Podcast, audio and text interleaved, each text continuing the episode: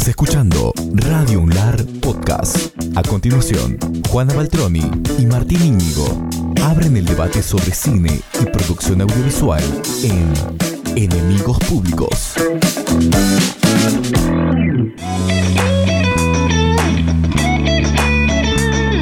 Momento de enemistarse con nuestros análisis de películas. Esto es de el The Black Phone, el teléfono negro. Eh, ¿Viste el trailer? ¿La viste la película? Empezamos por ahí. No la vi, no pude verla. Bueno, todavía está en cartel, está en, están las dos horas céntricas de acá. Pero está doblada al, Sí, al castellano. Sí, yo, en- o sea, ya está. Fuiste así, no te importó nada. No, no fui así, lo vi, lo vi. Nada, bien, bien, la viste, la viste como Piratón, vemos películas piratón. nosotros. Pero Este, yo iba a entrar, pero dije, no, no. Doblada, no, ¿no es cierto? Subtitulada. Sí, yo, yo, yo tengo que tengo que Es el momento para practicar inglés ahí, ¿viste? Hello. bye bye. Bueno, está.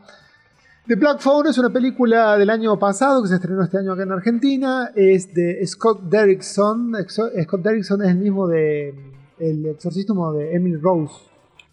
Ah, mira, eh, y el mismo que hizo eh, Doctor Strange. La primera de Doctor Strange. La segunda ya no la, no la va a hacer por diferencias creativas. Pero la primera, eh, bueno, a mí me gustó. No soy ver de películas de Marvel. Y sí me gustó en su momento eh, el exorcismo de Emily Rose. Me pareció que era. Viste que uno con las películas de exorcismo siempre las va a comparar con el exorcista. Bueno, el exorcismo de Emily Rose era bastante aceptable en ese momento. Y Scott Derrickson vuelve con una película de Blumhouse que se llama eh, The Black Phone, el, el teléfono negro. La historia es así, el, eh, está basada en un cuento corto eh, y, la película trata sobre eh, unos secuestros y asesinatos eh, hacia finales de la década del 70 en unos suburbios de Denver. Denver vendría a ser como un pueblo así que está rodeado de montañas, está cerca de la, esa zona de Rocallós, esa zona. ¿Viste? Bueno, la historia es de, de Fini, es la historia de Fini, de un, de un chiquito que, vive con su, con su papá, que es un, es un alcohólico, abusivo, alcohólico, y con su hermanita Gwen. Eh, la madre se suicidó porque no soportaba tener este, alucinaciones, ataques de esquizofrenia, conexiones y eventos paranormales. La madre se suicida. Eh, la, nena es la que tiene algunos eh, poderes o tiene algunas este, cualidades sobrenaturales, por lo que a través de los sueños se comunica y algunos sueños son premonitorios. Eh, la película está envuelta en lo que a ellos es, un gran problema que todavía no lo pueden solucionar o no solucionar, sino que es un- una sociedad que está básicamente atravesada por eso, es el bullying escolar. El bullying escolar es permanente. Eh, es un, chico bueno, un chico amable, que le ayuda a los compañeritos a estudiar. Son dos nenes de primaria, él y la hermana. Eh, y no, eh, no consigue saberse defender de los abusos y de los, del matoneo bulinero que se hace en la primaria. Eh, a partir de eso, él este, entabla cierta conexión con algunos, eh, con algunos compañeritos que han tenido, tienen una historia de vida bastante jodida eh, y que lo defienden. Y la violencia en los niñitos, en los, niñitos de, de 10, 11, 9, 10, 11 años, está presente. Y es muy loco porque en algún momento la película te hace ver como que es, es natural la violencia en el. Pero bueno, también tiene que ver una cuestión de la familia y toda esa historia. Está bueno, está bueno como para pensar eso, ¿viste? Eh, bueno, la cuestión es que eh, aparece el, el- el- malvado, que en este caso es el antagonista interpretado por Ethan Hawke, que todas, to- lo que conocemos un poco la, la trayectoria de Ethan Hawke, nunca lo hemos visto en una película así, en una película de suspenso, de suspenso thriller, de terror también. Eh, siempre lo hemos visto en películas de acción o en películas de una comedia, eh, romántica o, dramas de autor. Me estoy acordando de Boyhood, por ejemplo, o por ejemplo eh, Antes del amanecer, Antes del atardecer, las películas de Linklater o algunas películas de Antoine Fuqua que a mí me han gustado mucho como él se ha desarrollado en las películas de acción. Por ejemplo, Día de Entrenamiento o Las calles de Brooklyn, también son muy buenos policiales. Pero es la primera vez que yo veo a un Ethan Hawke consagrado como actor en un papel de un este, diablo eh, que hace. eh, tiene un- una conexión, tiene puntos de contacto con los, con los antagonistas, con los monstruos que figuran en, eh, en Martes 13, en Scream, asesinos seriales, el subgénero del terror, digamos, de asesinos seriales. Y en esta película que es una película, como, la, como he escuchado por ahí, que es como una escape room, digamos, una persona, en este caso Finn y Shaw, que lo secuestran. Él es una- la última víctima de estos, estos secuestros que se dan en, en Denver. eh, y lo secuestra eh, Ethan Hawke y lo encierra en un, en un sótano. No voy a contar mucho porque si no voy a hacer un spoiler de la película. Y la película, la verdad, por más que a mí no me parezca tan sorprendente, la película está muy bien. Y eh, no, no, uno como espectador sabe que se va a encontrar con una película al cual no le va a cuestionar nada de acuerdo a la construcción de esa diégesis, de ese mundo ficticio, para que este, te deje llevar, te entretenga, te, eh, te asuste, te, te- te preocupe por, por lo que está pasando con los niños. Eh, la película es eh, básicamente una escape room donde el protagonista Finn y Shaw está secuestrado en el sótano de la casa de Ethan Hawke y que tiene una ventanita por la cual empieza a ver si se puede, puede salir o no puede salir. Y en la habitación hay un teléfono, un teléfono analógico, eso viste que vos girabas y ponías el dedo y girabas el tambor. Un teléfono analógico en el cual él tiene unas comunicaciones ahí. No voy a seguir ahí para no spoilear. La película está bastante bien. No, eh, repito, no me parece eh, sorprendente, pero está muy bien dirigida, muy bien fotografiada, eh, muy bien construido. Eh, eh, los, los- los climas de suspenso, los climas de, terror. Eh, Ethan Hawke increíblemente hace un papel destacable en la película, porque si bien se lo ve poco, genera una tensión y genera una, incomodidad, como por ejemplo generaba eh, el antagonista, el asesino serial del Silencio de los, de los Inocentes, la película de Jonathan Demme. Entonces, este, es una película que tuvo muy buena repercusión en la crítica, el público la sigue eligiendo y eh, no deja de tener cierta importancia por los temas que toca, tanto en lo, en lo panar-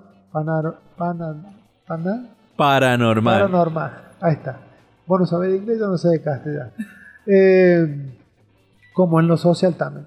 Así que bueno, eh, está más que más que decir que, que si pueden lleguense a ver, aunque sea doblada la película, eh, en los cines de, en los cines céntricos de la ciudad para ver eh, el teléfono negro de eh, este gran director que es Scott Derrickson. Enemigos son los enemigos y por eso los entrevistamos. Vamos a hablar con eh, Gustavo Nieva, que es el, eh, el organizador del Festival del Héroe, el Festival de Cortos de, de Catamarca, y él es también docente de la UNLAR y bueno, personalmente es un amigo, así que desde ya lo estamos saludando a Gustavo. Hola Gustavo, ¿cómo estás? Aquí Martín Inigo y Juana Baltroni, ¿cómo estás vos? Hola, eh, ¿cómo están? Muy bien, buenas tardes, gracias por llamar, por hacerme partícipe de este programa de radio, que bueno, que es muy valioso. ¿Cómo Para- estás vos? ¿Todo bien? Bien, bien, acá en una pausa antes de, de tomar exámenes Está, en Catamarca. ¿Está frío por, ahí- por aquellos lados? No, está lindo, está nublado, pero está lindo, terminamos hace poco con toda la actividad del poncho, así que ahora retomando de nuevo eh, con lo cotidiano, digamos, ¿no? Volviendo a clases y eso. Perfecto, perfecto. Che, Gustavo, bueno, este, antes de, llamarte, habíamos hablado un poco eh, hace unas horas antes, qué sé yo. Bueno, eh, con Gustavo somos amigos, este, yo compartí la cátedra con él, era su adscripto. Él está aquí en la carrera de técnico en televisión digital. Eh, él es el organizador y, bueno, un poco el programa- programador del Festival de, del del Héroe. Eh, ¿cómo, ¿Cómo fue el año pasado co- con el, con el festival, Gustavo? Eh, ¿qué, qué, repercusión tuvo? De, estoy hablando en el contexto de la pandemia, ¿no? ¿Qué tal estuvo todo eso? Bueno, desde ese la, la conclusión sería para nosotros fue muy positivo. Primero, por, por varios factores. El primer año que fue de pandemia, eh, bueno, ahí muchas cosas que ajustar, pero en el segundo año ya nos hemos sentido un poco más cómodos y fue muy positivo por varias cuestiones. Primero porque permitió que el festival se haga de una manera mucho más amplia y se pueda abarcar más cosas que de manera presencial implicarían más eh, producción y, y este, se tendrían que involucrar más personas, más recursos económicos, más recursos este, materiales, como las salas y cosas Claro, así. sí. Entonces nosotros desde ese lugar eh, nos permitió una libertad, la verdad es que está eh, muy buena porque hablábamos con la gente que trabaja en el festival, hacíamos transmisiones de casi todo el día, arrancábamos a las 10 de la mañana y terminábamos a las 11 de la noche, de una programación continua online que, que bien era en el marco del festival, pero que no deja de ser también eh, una mini experiencia como de- nosotros lo veíamos como de, de un canal digital, digamos, ¿no? En el que podíamos conectarnos con gente de cualquier parte del país, inclusive en la primera edición nos pudimos conectar con una persona de Estados Unidos que tenía un documental que había este, hecho sobre su experiencia en el Everest y bueno, como ustedes saben, en esta parte, esta región, las cuestiones, los deportes de montaña son muy populares, así que lo habíamos incluido y así que ese lugar nos permitió tener un alcance del festival que de manera presencial no lo hubiésemos tenido. Después eso viene, como había dicho, de la mano de que económicamente también eh, nos, nos ayudó mucho porque pudimos planificar muchísimas actividades sin tener que hacer un gran esfuerzo económico o, o, todo lo que tiene que ver con eso. Y, y bueno, culturalmente eh, fue muy valioso también porque eh, bueno, la- el espacio, la pantalla que salíamos por, por las redes sociales, por YouTube, permitía que, como dije, eh, se puedan ver cortos que son de, de distintas provincias, cualquier persona pueda eh, ingresar y verlo y que luego se pueda este, debatir sobre sus trabajos, se pu- pudieran hacer mesas, paneles online. Y este, bueno, entonces ese lugar fue como muy positivo, yo creo, en estos procesos. Este año no va a ser 100% online, pero creo que nos tiene que dejar como de lado, sino de que hay, no se tiene que, que olvidar estas experiencias que por otro lado también ya veníamos como, eh, digamos, viviéndolas de a poco, porque siempre el festival cuando terminaba o todo se subía a las redes o al sitio y antes, entonces siempre lo digital estaba presente. Y bueno, ahora es como que fue muy a full, pero también, este, bueno, es eso, creo que no, no hay que dejarlo eh, de lado y eso no va a suceder.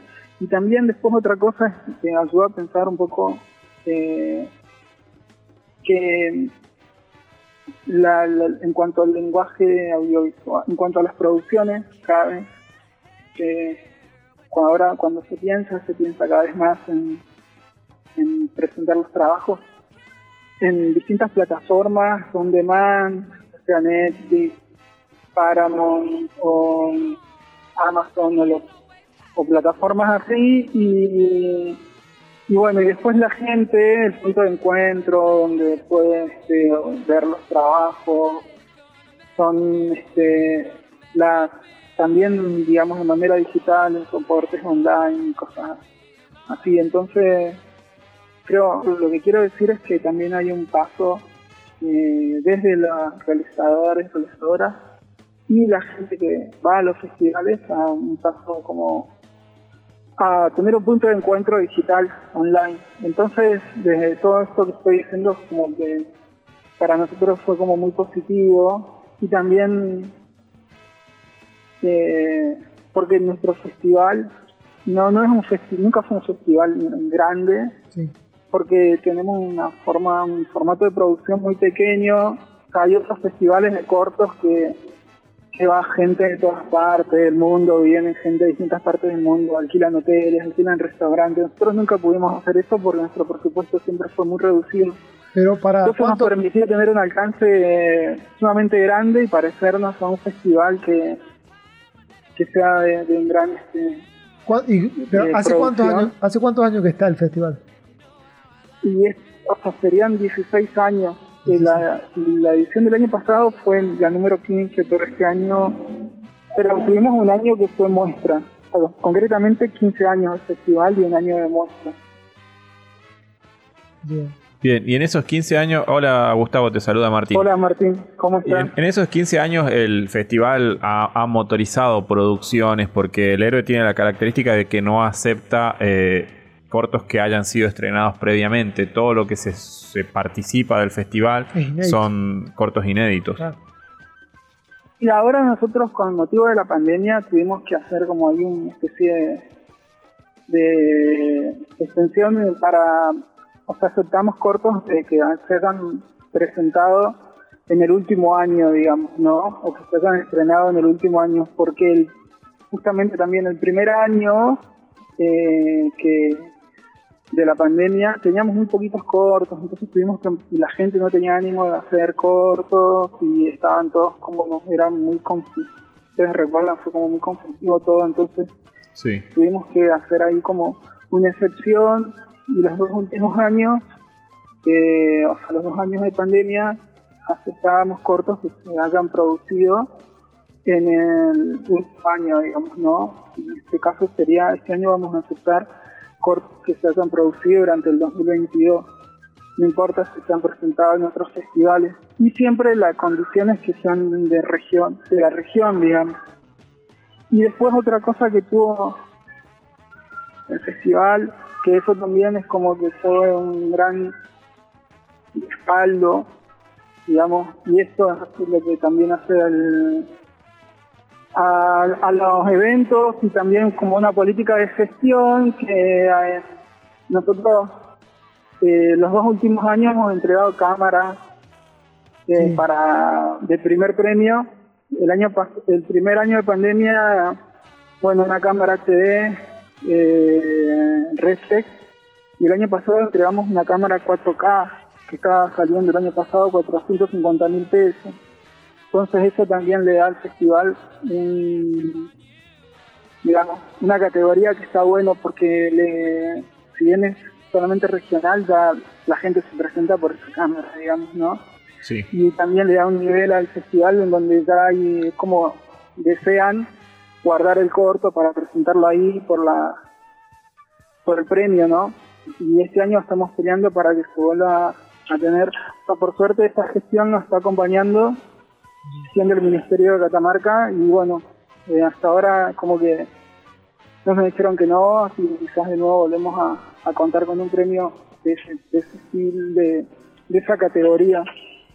Y que este bueno eh, es muy importante no Eh, tener ahí un premio de ese valor que, que está pensado para fomentar la producción audiovisual que el año en el primer año de pandemia que fue el 2020 se lo llevó un tucumano y después el año pasado quedó acá pero pero no es que está destinado para catamarqueños sino que para cualquier provincia que participe se puede llevar esa cámara digamos no porque no no hay no hay una condición que tiene que quedar en, en Catamarca Bien, Gustavo. Y, después de 15 años laburando en la región con el cine y viendo los, estados, ¿qué, qué pensás de cómo está el, tema de la producción en la región? ¿Ha progresado? ¿Se ha estancado?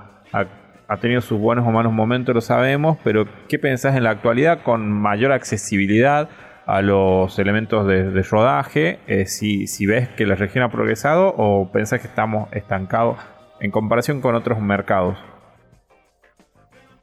En realidad, uno tuviese que decir, hubo distintos momentos de, de lo que yo observo desde la mirada bueno, no de la gestión del festival, distintos momentos de, intensidad en cuanto a la producción. Creo que bueno la Universidad de Córdoba y la de Tucumán han,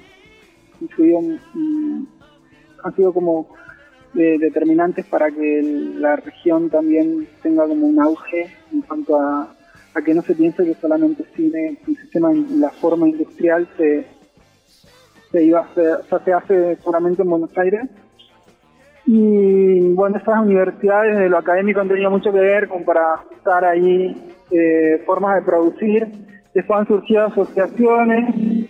Después en un momento hubo concursos federales que después se cortaron. Y bueno, acá en Catamarca hay IES o institutos de enseñanza superior que están dando clases de televisión. Y en La Rioja está la universidad y está el ISAC y bueno, también está semillero. Por lo tanto, creo que que son que, que bueno que no hay un retroceso sino de que también un poco la actividad está marcada, la actividad como en, grupo o en masa está marcada por políticas de gestión a nivel nacional. Cuando salen estos concursos, ahora salieron concursos que se llama Renacer, pero bueno, que no tuvo el alcance o la distribución que tuvieron los concursos cuando andaban, cuando se generaron los polos y los nodos y toda esa política que después no continuó. Eh, y, pero bueno, depende de esas políticas a nivel nacional o a nivel provincial, cómo lo ve la persona que está ahí a cargo y qué es lo que va a desarrollar. Pero pero bueno, yo no creo que sea un retroceso, en todo caso hay momentos en donde hay como mesetas, pero nunca retroceso, están los festivales, por ser el Festival de Imágenes Sociales, el Festival de Catamarca o el Festival de Tucumán, eh, continúan, entonces es muy distinta la situación del año que se puede encontrar alguien en el año 90 o 2000 a la situación de ahora, pero a su vez creo también que es re importante pensarse en el contexto de lo que uno se va transformando culturalmente, o lo que van transformando culturalmente y pensar de que, de que ahora realmente como que los equipos piensan en producir para plataformas digitales y la gente se encuentra en esas plataformas digitales, se suscribe, hay unas prácticas de ver en los teléfonos, en las tablets y que quizás, eh, bueno, que las que esto de ir a la sala de cine también en un punto a futuro va a cambiar por, por esas pantallas. Es más, acá en Catamarca el otro día hubo una reunión y los chicos estaban hablando de que bueno, que había un grupo que estaba trabajando para una de estas plataformas, que, estaba, que iba a venir a grabar acá. Entonces ya en el discurso empiezan a, a mencionar términos y cosas que ya son nuevas, o plataformas, o Netflix, o Amazon, o lo que sea. Entonces todo culturalmente va cambiando. Lo importante es adaptarse a eso, porque si no se queda con la idea de hacer, o de que el cine es como, era una idea romántica del cine, en esta arte del, o en los lugares que no, que no estamos, no somos grandes urbes o, o centros así de producción, no vamos a quedar aislados, hay que estos cambios también tecnológicos, culturales nos favorecen. Eh, o sea, vos detectás que, estos semilleros o estas nuevas generaciones de realizadores, que son quienes tendrían que tomar la posta en la región, están pensando más en estos nuevos formatos de producción, eh, más pensados para eh, un, cine que se ve en pantallas de televisor, digamos, que en hacer el, el cine anterior o a este cine con cierto romanticismo al que te referías. Sí, creo que todo se para ahí, inclusive el trabajo. Acá en Catamarca queda solamente un solo canal de aire que tienen pocas que, que los chicos que trabajan para hacer producción audiovisual o de televisión o eso trabajan para las redes. Entonces, todo está pensado para producir para ahí. Eh, y bueno, creo eso, que la gente de a poco, porque no hay pantallas o espacio donde mostrarlo, el lugar más rápido para mostrarlo es en, en las redes, inclusive tanto el Festival de La Rioja como bueno, el de Catamarca o el nivel nacional, contamos con un premio que le da el Inca, que Sí. es el único, porque el Inca cuando da, cuando ayuda a los festivales no ayuda para premios, pero sí da un premio que se llama el premio Cinear, que es comprar los derechos para poder difundir el corto en las plataformas digitales que tienen ellos. O sea, ya no es comprar los derechos para que el corto se pase antes de cada película en las salas Inca, sino que compran los derechos para que los cortos se programen en la plataforma Cinear. Entonces, los cambios van por ahí. Y creo que lo importante eh, es como entenderlo, bueno, y a poco ir, ir hacia ahí. No sé. Bien. Bueno, bueno. Eso inclusive desde el, el Estado, el Estado, el premio, nosotros a los festivales el Estado nos da un subsidio para que cubramos gastos de pasajes, gastos de, de estadía y cosas así. Pero en sí. ningún momento tenemos que cubrir gastos de premios o u otras cuestiones que no, te dan- no están en cuatro o cinco ítems que ellos dan. Pero ahora incluyeron un premio que es el premio Cinear. Y el premio Cinear es que le pagan a los realizadores que ellos determinan que eh, bueno han sido elegidos como el mejor corto, un corto, a los responsables de eso, y es para una plataforma digital, que es la Cinear. Entonces el Estado lo están pensando así, desde el Inca. Y creo que bueno que Está bueno. eso es como Está que muy- es muy lo que nos favorece un poco también porque así puede acceder alguien de ya no, no es que lo piensan no es que compran los derechos para pasarlo en todas las salas Inca por ejemplo al Claro. bueno esa es la mirada capaz que es muy radical lo mío pero es lo que me pasa a mí digamos no Está bien, yo, yo, yo fui este, jurado del año 2019 y la pasé muy bien. Este, y bueno, vi algunas producciones estaban increíbles y, y por suerte, este, bueno, como decís vos, claramente es un semillero, es un lugar de debate, eh, es un lugar donde se encuentran nuevas miradas y bueno, eh, la verdad que es un gusto volver a, a- a- al héroe eh, y cuando se pueda Catamarca. Gustavo, bueno, cuando andes por acá, ya sabes, pasar, tomamos, unos mal, tomamos un café charlamos un rato. Sí, seguramente va a ser así. Bueno, quería, bueno, también felicitarlos por, por este espacio que, que siempre, bueno, es muy valioso. Eh, cualquier este lugar donde se pueda pensar el cine, se pueda proyectarlo, se pueda difundir, creo que, que es muy valioso sostenerlo, digamos, ¿no? Y, y bueno, y felicitarlos por, por, este programa de radio. Bueno, eh, Gustavo, como le, le decimos a todos nuestros entrevistados y entrevistadas, te acabas de convertir en un enemigo público. Bueno, muchas gracias. Un abrazo, saludos. Un abrazo. Chao. Vale, un abrazo, gracias. Esto fue Enemigos Públicos, un podcast exclusivo de Radio UNLAR. Estamos en Spotify, Apple Podcasts, Google Podcasts y en tu reproductor de podcast favorito. Escucha todos los programas de Radio UNLAR Podcast en www.radiounlar.ar.